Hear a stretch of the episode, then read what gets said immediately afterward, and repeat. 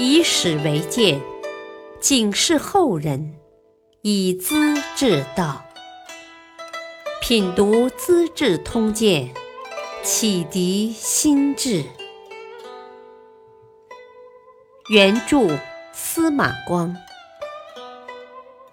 播讲汉乐。第一百零七集。流民游出荆襄境，女儿突围救父亲。西晋末年，巴蜀一带（今四川境内）发生了大灾荒，流离失所的百姓顺长江东下，出三峡，到荆州，在这里草草的安顿下来。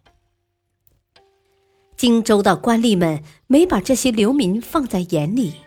经常找麻烦欺辱他们，流民们很自然地找到了一位老乡做靠山，聚集在他的手下求得保护。这位保护人名叫杜涛，本是蜀郡今成都的一个小官员，这时调到荆州做事，很有才学，名声也大。他带着这一批父老乡亲，跟荆州的晋朝州郡大员们展开了斗争，在今天的荆襄一带往来游击。他的头一个对手是荆州守墓王成，这王成是那位清谈误国的王衍的兄弟，学着名声赫赫的兄长，爱谈些人生虚无的道理，和杜涛打仗。屡战屡败，吃了败仗也不放在心上，依然每天喝酒下棋，悠悠乎乎。后来王成会见堂弟王敦的时候，摆出一副明示兄长的派头，呼来喝去，惹恼了王敦。王敦告他与杜涛勾结谋反，派人将他缢死了。他的第二个对手是新上任的荆州刺史陶侃。陶侃早先也曾败在杜涛手下，这一回他改变了策略，采用分化瓦解的战术。杜涛派出大将王贡去向陶侃挑战。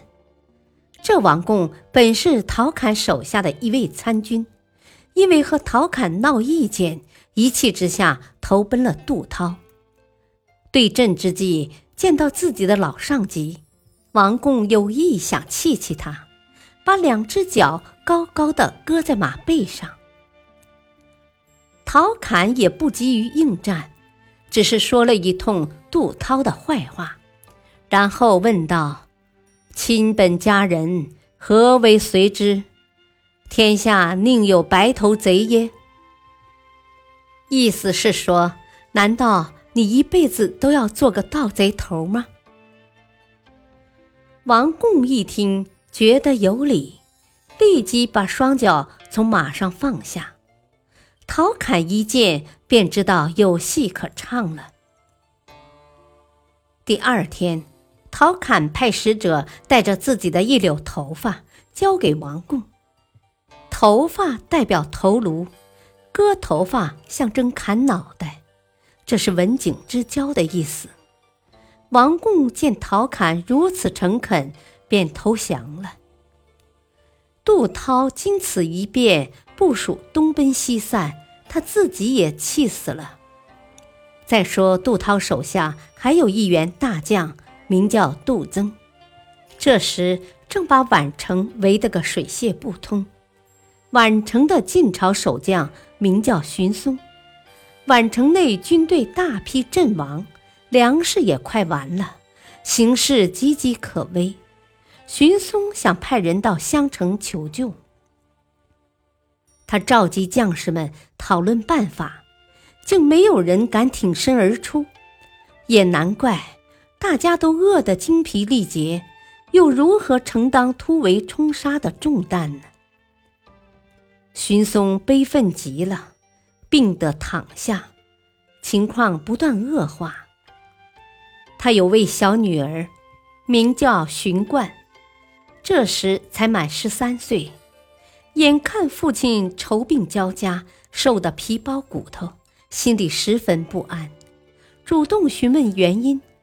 父亲哪愿把这般严重的问题向小女儿说出来，让孩子跟着烦恼。他只是唉声叹气，却不说话。女儿急了，尖声尖气地嚷道：“父亲，不妨说出心底话，大家来想办法嘛！古代的汪琦，十二岁的孩子，不也到前线杀敌吗？我比他还大一岁呢。”荀松听了，很受感动，拉住女儿的手，深情地说：“女儿啊，可惜你不是男子。如今城池快要被攻破了，我想派人突围到襄城去求援，可军士们都有气无力，不敢出城。看来只有坐待灭亡了。爹爹能不着急吗？”荀冠听在心里，又安慰了几句，出得门来，暗地寻思：生死关头，总不能坐着等死吧？好在我平时练过武艺，应当替父亲分忧解愁。万一死了，杀身为国，也是值得的。他和母亲商量后，挑选出几十名体力尚健的战士。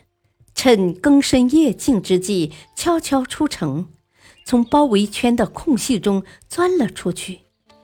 等到敌军发现追来，为时晚矣。经过一日一夜的急行军，小姑娘到达襄城，见到太守石览，报告宛城的消息，请他发兵救援。石览是荀松的老部下。为荀冠的英勇行为深深感动，当即和周访联络，共同发兵，把杜增打跑了。感谢收听，下期播讲：狗西公私两分明，陇上壮士有陈安。